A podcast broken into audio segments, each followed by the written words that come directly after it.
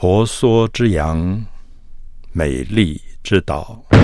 Foram os navegadores portugueses que, ao chegar a esta ilha frondosa, cheia de verde, lhe chamaram Formosa. E agora, os novos habitantes mostram um espetáculo que Fernando Luís Sampaio, programador de dança do CCB, assinala como a primeira vez que esta companhia está em Portugal, fundada por um homem com uma longa e curiosa história.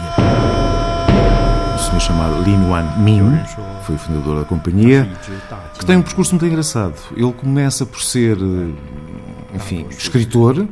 Ele publica dois romances uh, antes de fazer 22 anos. Digamos que ele tem uma formação essencialmente literária.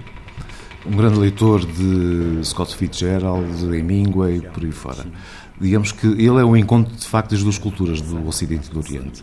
Depois, mais tarde, ele vai estudar dança para Nova York, uh, com a Martha Graham, e quando regressa a Taiwan, funda esta companhia, a Cloudgate Dance Theatre. Este espetáculo Formosa é uma ode a esta ilha, um lugar de muitos sítios e que faz parte da história portuguesa e as navegações no Oriente ao largo da China. De navegadores portugueses no século XVI, quando estavam a navegar uh, ao largo da costa sul da China, uh, uma ilha uh, muito verde, verdejante, bonita, e exclamam que formosa que é.